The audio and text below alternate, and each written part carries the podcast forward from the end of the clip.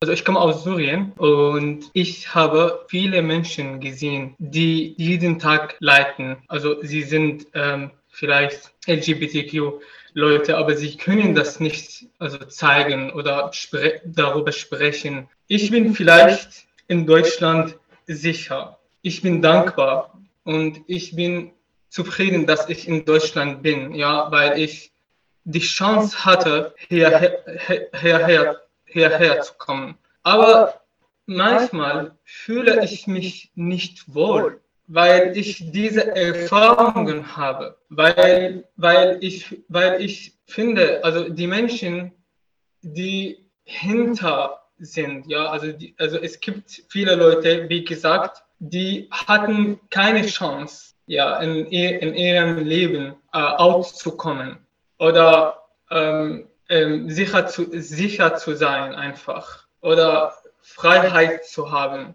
Ja, das ist das Problem. Wie, also meine Frage ist, was kann man tun?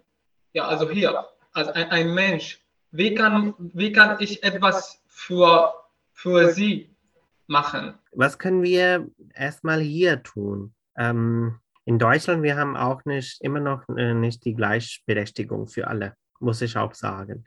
Es gibt viele Punkte, wo wir in Deutschland muss weiterhin arbeiten, ähm, egal ob Thema Asyl oder äh, Gleichberechtigung, wenn es um Verfassung geht. Äh, es gibt auch andere Probleme in Deutschland, zum Beispiel es gibt äh, Rechtsextremismus, es gibt auch religiöse, rechtsradikale Menschen, also es gibt alles hier auch. In Syrien ist es sehr schwierig. Die Menschen, die diese Chance hatten, wie ich oder du oder vielleicht so viele anderen, die das Herkunftsland jetzt auch verlassen haben und jetzt wir uns in diese Freiheit befinden, in Sicherheit befinden. Wir haben auch einen großen Preis dafür bezahlt. Wir werden vielleicht mit unseren Familien nie so leben können, wie wir das vorgestellt hatten als Kinder. Aber diejenigen, die immer noch zurück im Heimatländer sind, mit denen kann man vielleicht auf eine ganz andere Niveau arbeiten.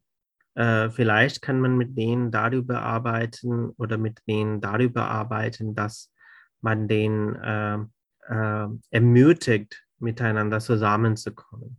Man ermutigt, dass die Menschen auch kleine, wie diese internationale Café, solche Sachen gründet, wo die Leute zusammenkommen können und miteinander treffen können, sodass in der Gesellschaft später, aber erstmal innerhalb der Community eine große Echo gibt, dass die zueinander gehören, dass sie nicht allein sind in ihrem Schicksal. Weil ich weiß, als ich meine Coming Out hatte, ich dachte mir, ich bin die Einzige.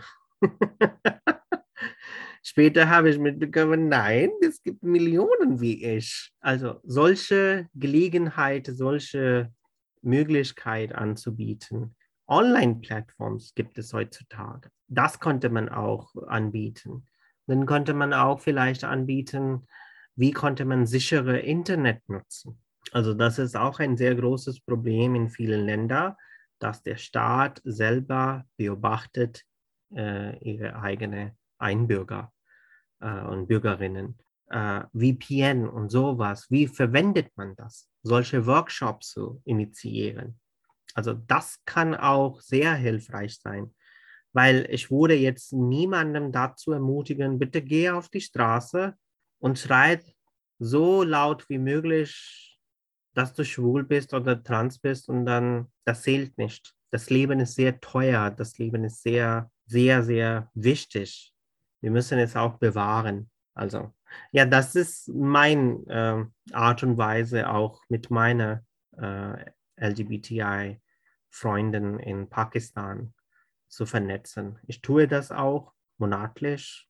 Ich mache auch Online-Videos in meiner Muttersprache und äh, rede über oder bespreche mit anderen Menschen queer feministische äh, Themen. Also als Geflüchteter, wie sollte ich darauf reagieren und antworten, wenn heterosexuelle Freundinnen oder Mitarbeiterinnen negative Gefühle haben gegenüber einer Person, die lesbisch, schwul, bisexuell oder transgeschlechtlich ist, ob es jetzt auf der Arbeit ist, auf unserem Flur in der Unterkunft oder in allen Gruppen, von denen ich ein Teil bin.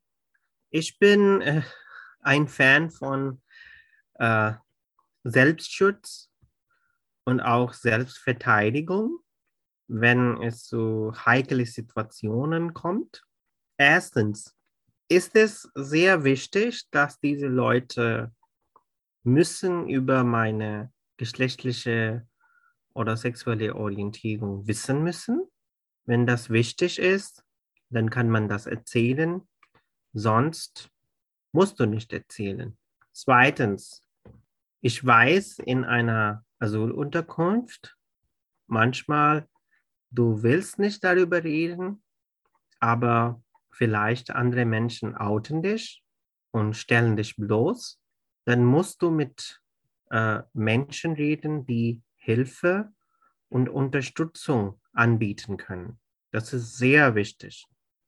Du darfst nie alleine äh, deinen Kampf äh, oder deinen Krieg kämpfen. Du brauchst immer Verbündete. Du hast darauf Recht, Unterstützung zu bekommen und du musst dich nie alleine fühlen. Drittens, wenn Menschen dich diskriminieren, weil du zu dieser Gruppe gehört, dann melde dich.